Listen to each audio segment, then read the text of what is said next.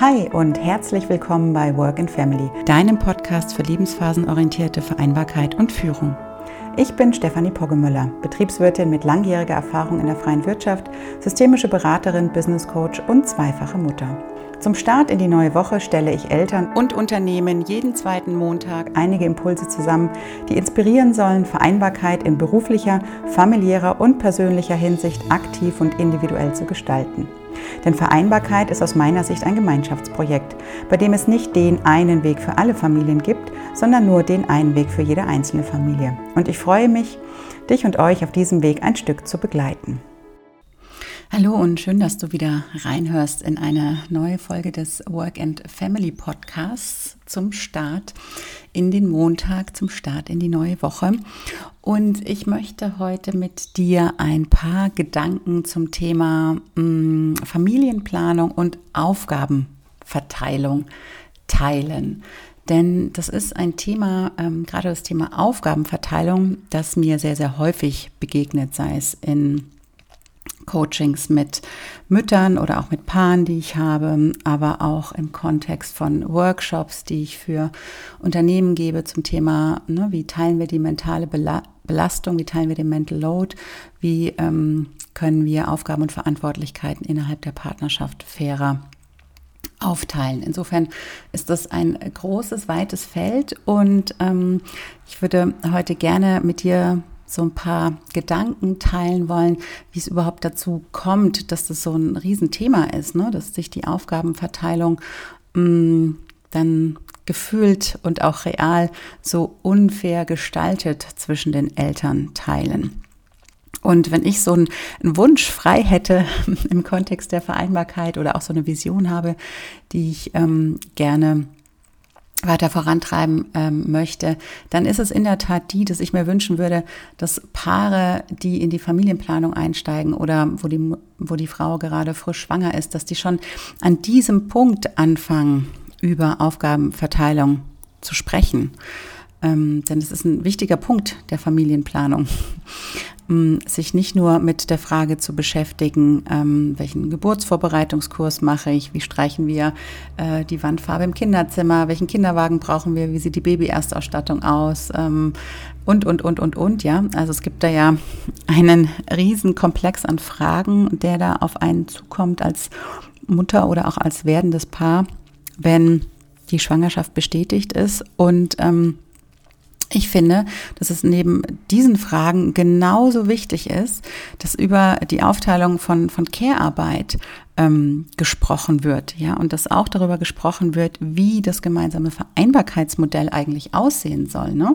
Denn der Klassiker ist ja, die Frau reicht ein bis zwei Jahre Elternzeit ein, bleibt dann auch den meisten ähm, Teil der Elternzeit zu Hause mit dem Kind und dann, wenn beide wieder in die Erwerbstätigkeit einsteigen, also wenn der Wiedereinstieg an ähm, steht, dann bleibt es erstmal so, dass der vornehmliche Teil der Aufgaben, die zu Hause im, mit der Alltagsorganisation im Haushalt angefallen sind, dass die eben bei dem Elternteil bleiben. Das ähm, mehr zu Hause geblieben ist. Das ist in der Regel immer noch häufiger die Mutter. Und da kommt dann der Job sozusagen noch on top. Und ähm, irgendwann geht das einfach in die Überlastung, weil es zu viel ist, zu viele Aufgaben, zu viele Dinge, an die gedacht werden muss. Und ähm, das ist dann ein Prozess, der sich so entwickelt, der auch gar nicht bewusst passiert, sondern da schlittern Paare in meiner Wahrnehmung ähm, erfahrungsgemäß so rein, eben weil sie sich im Vorfeld über diese Thematik gar nicht ausgetauscht haben, sich darüber gar keine Gedanken gemacht haben. Und deswegen ist es, finde ich, so entscheidend und schon der erste Impuls, den ich dir heute mitgeben möchte, dass ihr euch als Eltern schon bei der Familienplanung oder zu Beginn der Schwangerschaft fragt, wie wollt ihr euch künftig aufteilen im Hinblick auf Vereinbarkeit? Entspricht es einem Bild, das euch vorgelegt wurde, also durch gesellschaftliche Normen? Entspricht es einem Bild, das euch vielleicht auch vorgelebt wurde?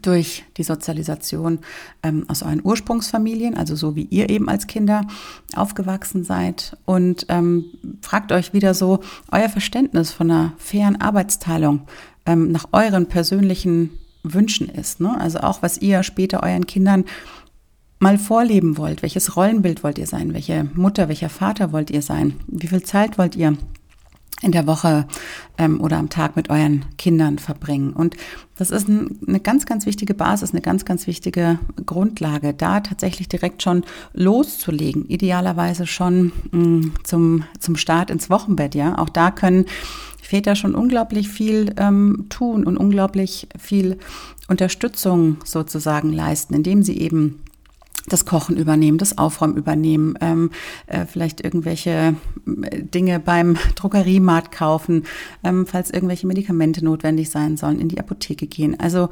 tatsächlich all diese alltagsorganisatorischen Tätigkeiten schon übernehmen, Arzttermine ausmachen für die U-Untersuchungen und so weiter. Also da kommt ja von Anfang an ein riesengroßer Berg neuer Aufgaben auf ein ähm, frisch gebackenes Elternpaar zu. Und da kann man schon direkt anfangen, sich aufzuteilen. Mm. Also wenn ich jetzt so an meine eigene oder an unsere eigene ähm, Zeit zurückdenke, als wir Eltern geworden sind, dann ist es ja schon so, ne, dass also dass Eltern ja erstmal an der gemeinsamen Startlinie loslegen. Ne? Also wir wussten beide gleich viel oder gleich wenig, ja, wie der oder die andere. Und ich weiß noch, wir hatten damals so einen riesenlangen Fragezettel, wo wir alles aufgeschrieben haben, was wir dann täglich die Hebamme gefragt haben, als sie damals zu uns gekommen ist, weil wir beide unsicher waren, weil wir beide keine Ahnung hatten, wie das so ist mit so einem kleinen Wurm zu Hause zu sein. Und ich sag mal, der Startpunkt, der ist ja für beide Elternteile gleich. Ne? Es wird immer so suggeriert, dass nur die Mutter diejenige ist, die weiß, was das Kind braucht. Aber da gibt es ja mittlerweile auch Studien, mm, die belegen, dass es eine feste Bezugsperson braucht, ja, ob die jetzt männlich oder weiblich ist. Mm, ähm, ist in dem Kontext erstmal irrelevant. Es geht darum, dass es eben eine feste Person ist, die sich um die ähm, Bedürfnisse und Befindlichkeiten des Kindes kümmert.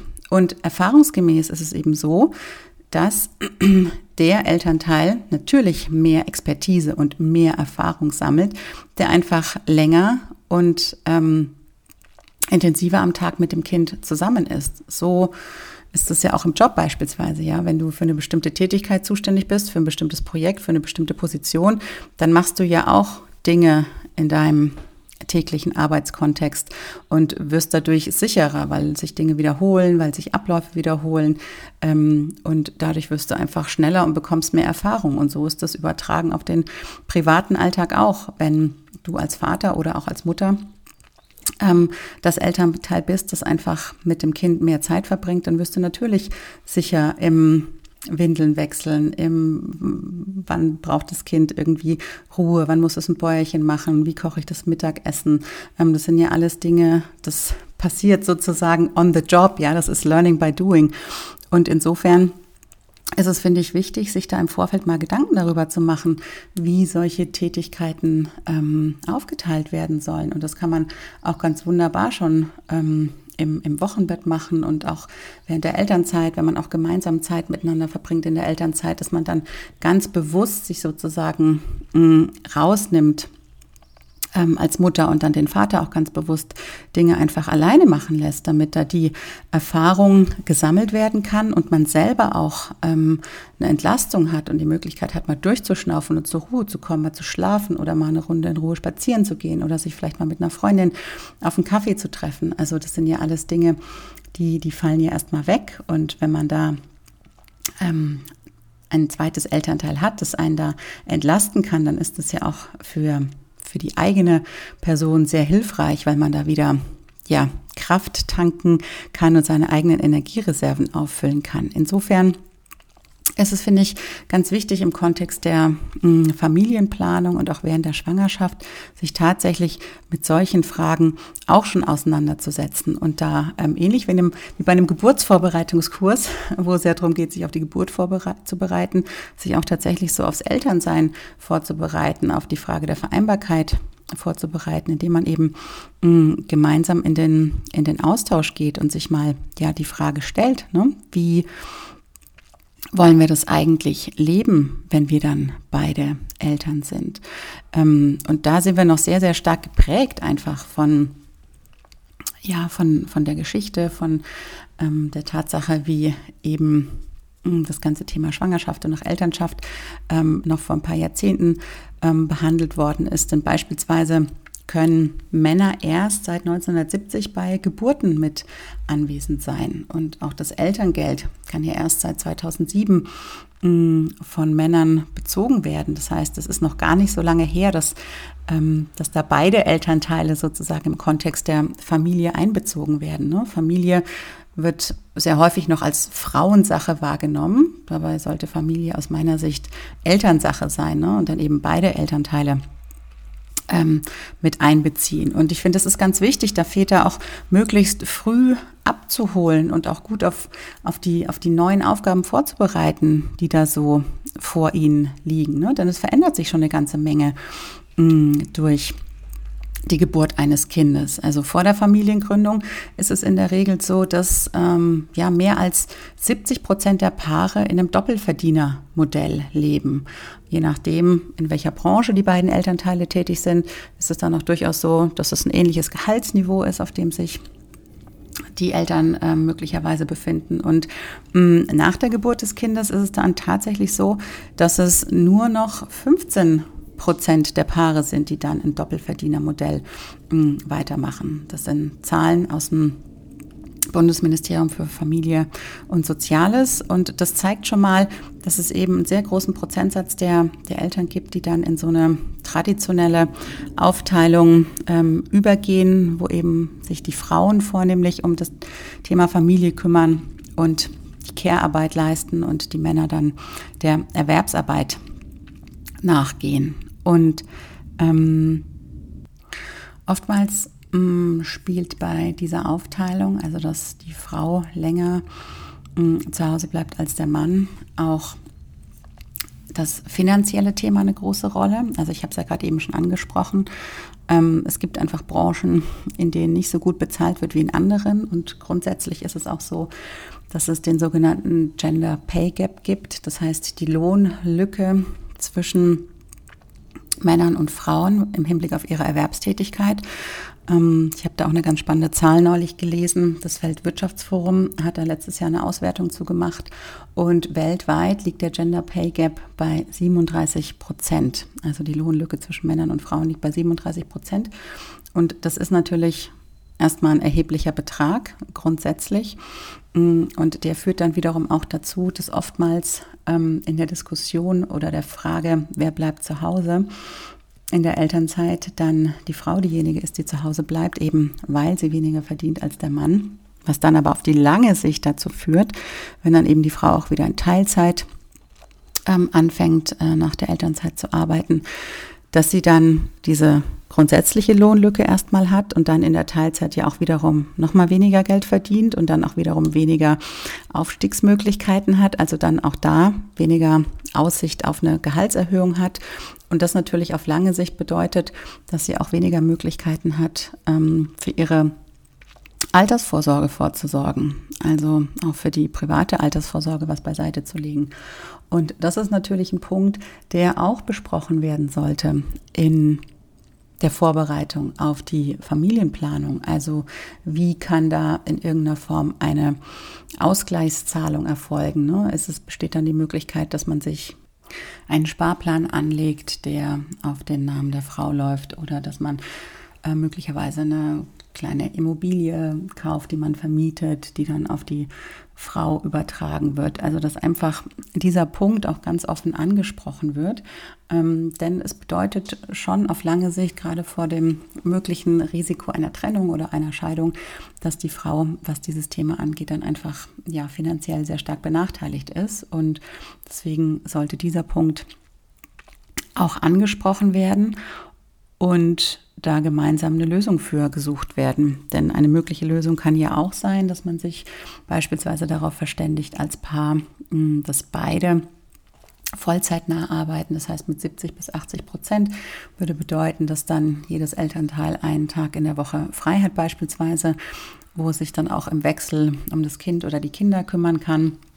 Bedeutet auch, dass die Frau damit mehr ähm, Karriere- und Entwicklungsmöglichkeiten im beruflichen Kontext hat und dann natürlich auch die Möglichkeit hat, sich monetär weiterzuentwickeln. Und in Summe bedeutet das dann tatsächlich auch, dass sich auf mittel- bzw. langfristige Sicht hingesehen das Familieneinkommen ähm, auch erhöht, denn beide Elternteile mh, mm, können sich beruflich weiterentwickeln, auch im monetären Kontext durch Gehaltserhöhungen und haben dann auch einen jeweils größeren Teil, den sie zum Familieneinkommen beitragen.